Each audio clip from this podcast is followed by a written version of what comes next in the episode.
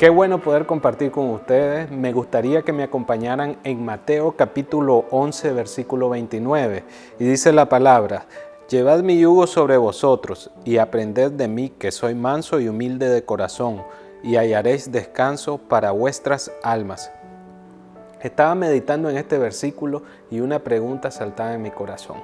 ¿Quién es la persona que ha servido de ejemplo para tu vida? Y muchos pudiéramos haber tenido a alguien que nos ha modelado, pero muchas veces nos olvidamos de la persona más importante, de Jesucristo, que es nuestro principal ejemplo.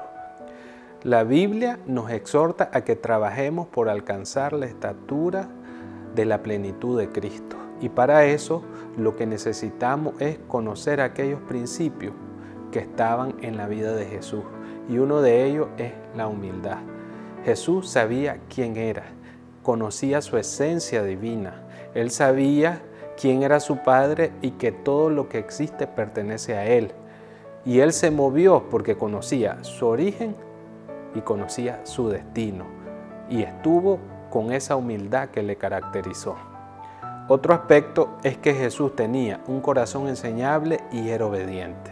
Una persona con un corazón enseñable es aquella que está dispuesta a realizar lo que le manda sin importar lo que pueda pasar.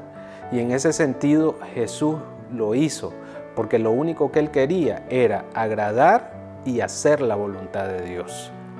Además, Jesús tenía una vida de oración y estudio de la palabra. Si nosotros vemos su vida, estos dos aspectos los desarrolló grandemente. La Biblia dice que Jesús crecía en sabiduría y gracia con Dios y con los hombres.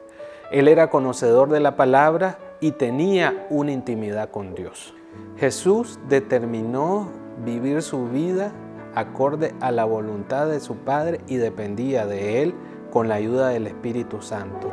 Por eso yo te motivo a que tomemos esos principios de Jesús y los apliquemos a nuestra vida para que miremos las bendiciones fluir en todo nuestro ser. Que Dios te bendiga.